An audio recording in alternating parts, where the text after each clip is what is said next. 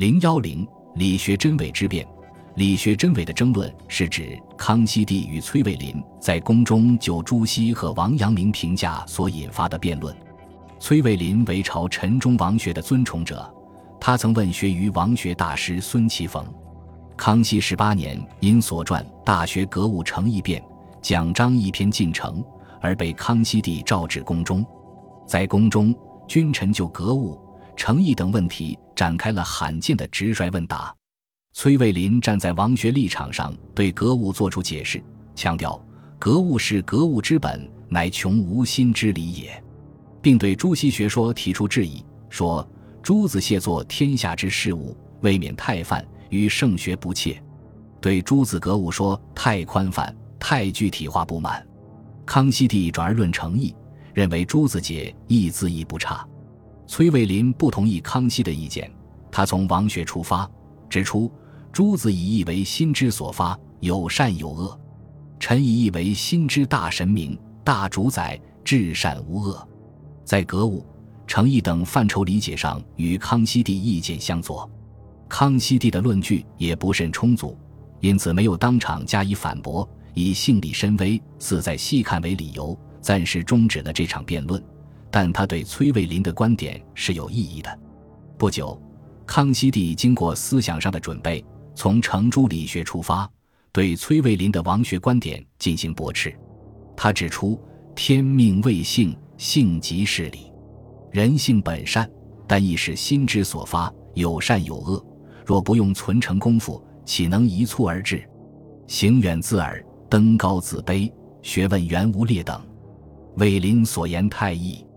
这是说，人性虽说原本是善的，但亦作为心之所发，应有善有恶。”否则就不需要存成功夫。崔卫林把意视为至善无恶，如同行远不自耳，登高不自卑一样，是荒谬的。康熙帝还从理学分野角度给崔卫林学术定位，把他归为王阳明心学系统。崔卫林在与康熙帝问答中直述其心学主张，无所顾忌，使康熙帝深感不快。加之崔卫林言语不顾自己行为，举相颇招恶意。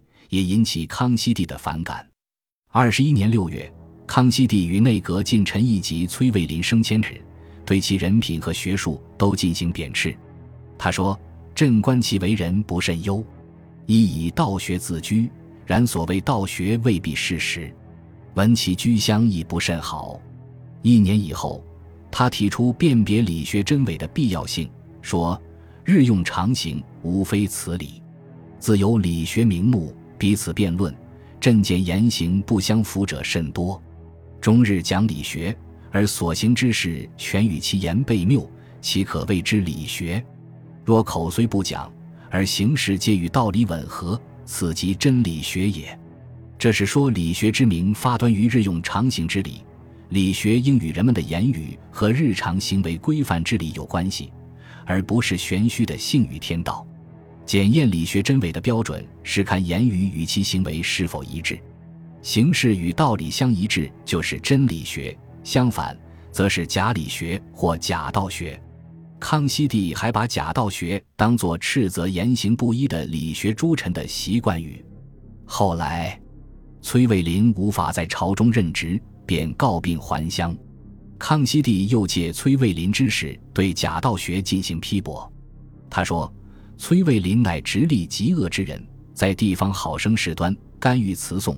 近闻以草场地土，纵其家人肆行控告，又动辄以道学自居，焉有道学之人而妄行兴讼者乎？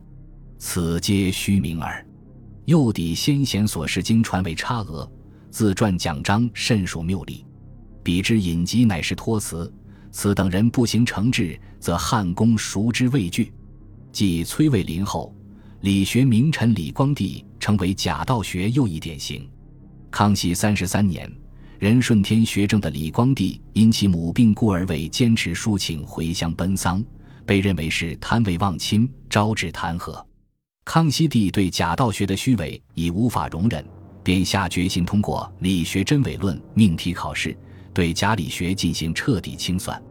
他对理学诸臣携仇怀恨。勿虚名而是干读，在人主之前作一等语，退后又别做一等于等言行不一的劣迹进行驳斥。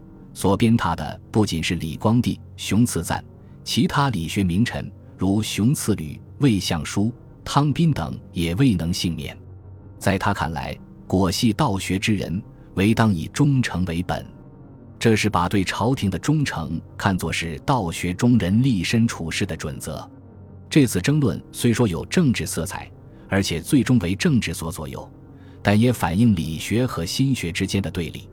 如果说崔卫林代表王学系统，那么康熙帝则倾向于朱熹理学，这与他一贯推崇朱熹思想是一致的。本集播放完毕，感谢您的收听，喜欢请订阅加关注，主页有更多精彩内容。